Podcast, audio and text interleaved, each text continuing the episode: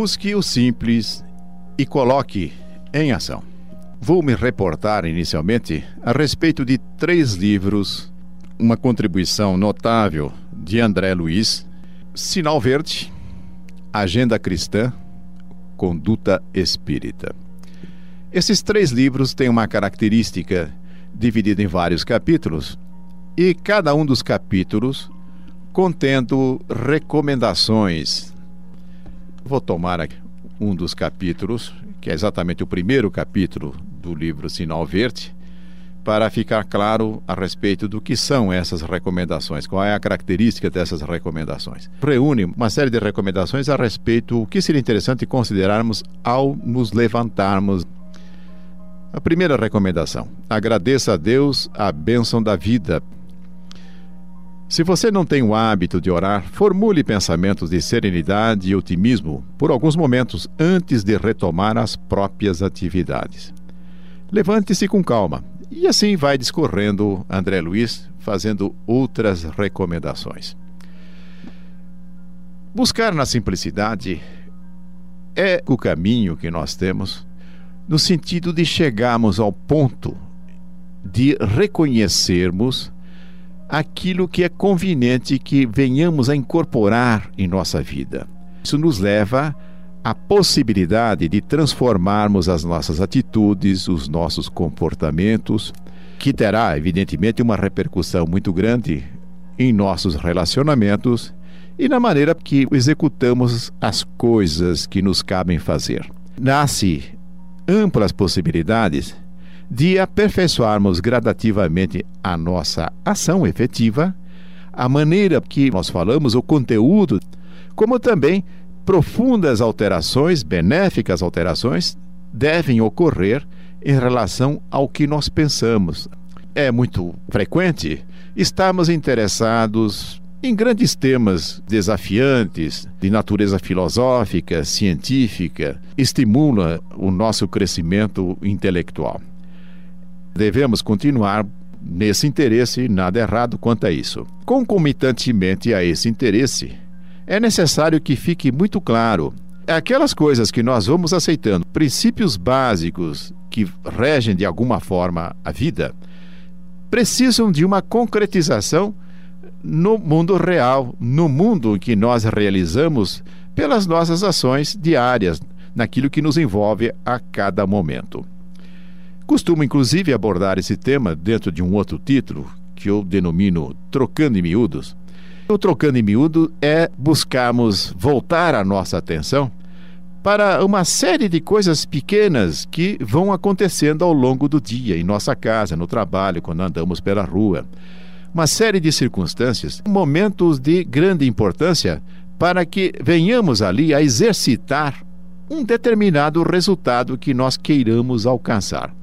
Suponhamos que verifiquemos o interesse de desenvolvermos a capacidade de sermos pacientes.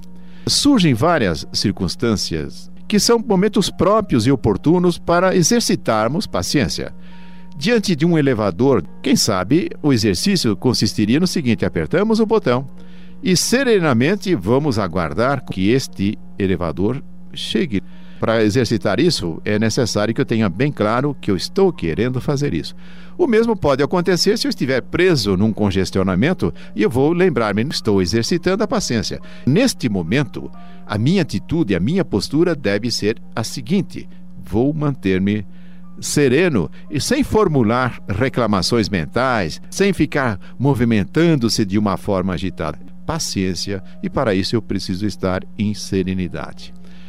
Quando nós temos essas lições, essas inclusive desses três livros que eu citei, nós achamos muito interessante. Vou citar aqui uma recomendação a respeito do recinto doméstico. Não fale aos gritos, abusando da intimidade com os entes queridos. Nós achamos isso importante e de fato é importante. Vou estar atento, doravante, quando eu estiver me dirigindo aos meus familiares, vou procurar fazer que isso aconteça de acordo com a recomendação que ele faz aqui. É possível que nas primeiras tentativas venha ainda escorregar dentro do velho procedimento de alterar a voz, de gritar, de ser descortês. É possível que isso aconteça.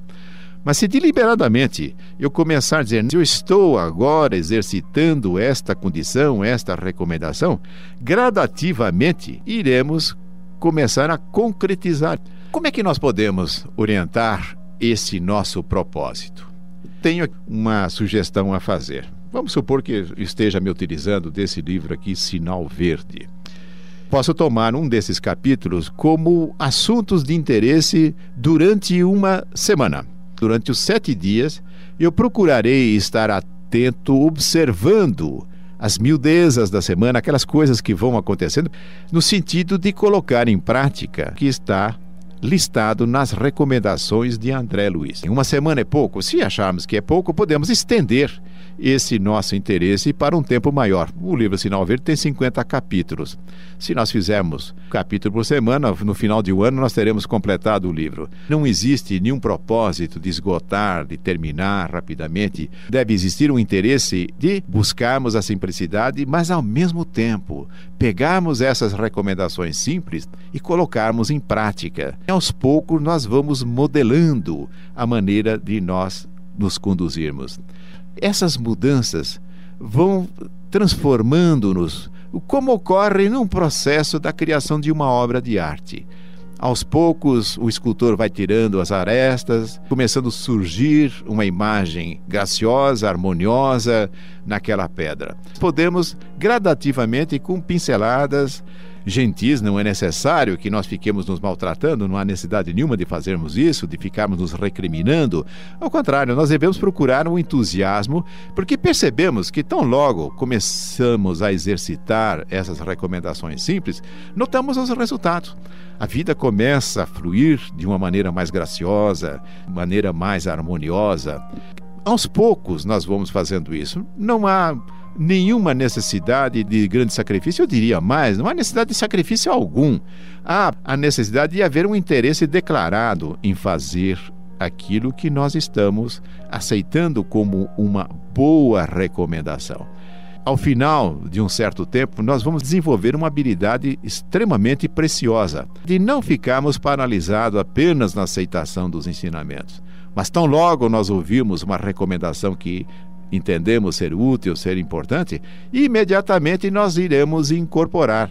Fabulosa possibilidade se abre quando nós nos educamos a buscarmos de uma forma persistente concretizarmos essas preciosidades, essas recomendações, que são muitas, não apenas dos livros de André Luiz. Muitos desses conhecimentos nós já sabemos, falta apenas colocarmos em ação.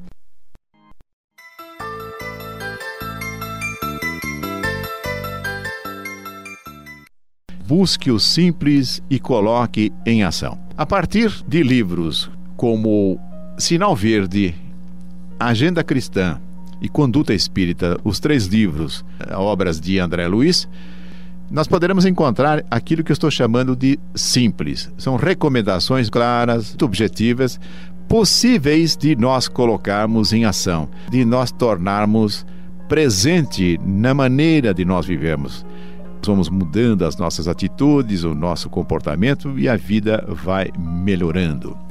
Eu resolvi falar desse tema exatamente para realçar que entre tantos e tantos livros que nós temos, eu entendo que toda busca de conhecimento tem que trazer como resultado um caminhar mais adequado ao longo de nossa vida, de tal forma que possamos nos sentir melhores, mais realizados, que tenhamos uma autoestima elevada, que possamos colher a alegria do cumprimento das recomendações maiores que nós vamos encontrar dentro dos ensinamentos de Jesus, como é o caso do amar ao próximo como a si mesmo, de fazer ao próximo aquilo que nós gostaríamos que fizessem a nós mesmos. Mas é necessário nós traduzirmos isso de uma forma muito simples, porque as oportunidades para colocarmos em ação esse ensinamento maior que de fato resume todas as nossas possibilidades, é necessário para que nós enxerguemos as oportunidades de colocarmos em prática naquilo que vai acontecendo ao longo de nosso dia. Esse interesse busca fazer que, nas três formas de nós nos manifestarmos, essas recomendações. As três formas é aquilo que nós fazemos concretamente, a maneira pela qual nós interferimos no meio em que nós vivemos, fazendo as coisas executando as coisas. Isso deve trazer mudanças significativas naquilo que nós falamos, tanto na forma, mas especialmente no conteúdo daquilo que nós falamos. Um terceiro campo de alto interesse para que venhamos a promover um aperfeiçoamento contínuo é no tocante aos nossos pensamentos. Busquemos, sim, conhecimentos básicos, teremos a possibilidade de estarmos diante de muitos deles. Que isto sejam como uma espécie de balizas, faróis, para que direção nós devemos caminhar. Mas se nós temos a direção conhecida, é necessário que nós consigamos estabelecer que nós possamos sair da onde estamos e para atingir o ponto desejado. Isto chama-se colocar em prática. E o colocar em prática é uma condição que se concretiza pelo exercício, pela repetição daquilo que nós estamos querendo alcançar. E esse aspecto de exercício nem sempre está muito presente, consciente em nossa vida. Quando nós falamos a respeito de coisa que nós fazemos, por exemplo, tocarmos um piano, ou plantarmos uma flor, ou cozinharmos uma comida qualquer, tudo isso fica claro para nós que se nós não exercitarmos, se nós não aprendermos a realizar as etapas sucessivas que concretizam aquilo que nós queremos fazer, nós não vamos conseguir fazer. Quando essa questão surge em relação ao nosso comportamento, a nossa atitude para com os outros, acabamos deixando ao lado a oportunidade de nos transformarmos em mestres no relacionamento através do exercício perseverante no sentido de alcançarmos os resultados que nós pretendemos. O resultado que nós devemos desejar nos nossos relacionamentos é que nós nos sintamos bem nos relacionamentos, em que as pessoas também se beneficiem disso e que haja uma construção harmoniosa desses vínculos. Nada se concretiza na vida sem que haja relacionamentos a serem considerados. Se mesmo que nós estivéssemos isolados numa ilha, o que é pouco provável que vá acontecer, mesmo aí, talvez nós estejamos nos relacionando pelo pensamento com pessoas que estejam distantes. Imagine então quando nós estamos mergulhados nesses burburinhos humanos, nesses grandes agrupamentos humanos, como é a nossa região, a nossa cidade, como tantas outras. O seio da família oferece a possibilidade permanente de relacionamento e não existe como nós nos conduzirmos em nossa vida eh, sem considerarmos relacionamento. Quando se pergunta a recomendação de amar o próximo, como é que se concretiza isso? Como é que se objetiva isso? Se objetiva, se concretiza em nossos relacionamentos. Precisamos traduzir isso em questões específicas, em questões simples que eu estou dizendo aqui. Voltando ainda a buscar alguns exemplos das recomendações de André Luiz, ainda em relação ao recinto doméstico, nós podemos registrar o seguinte: diz ele.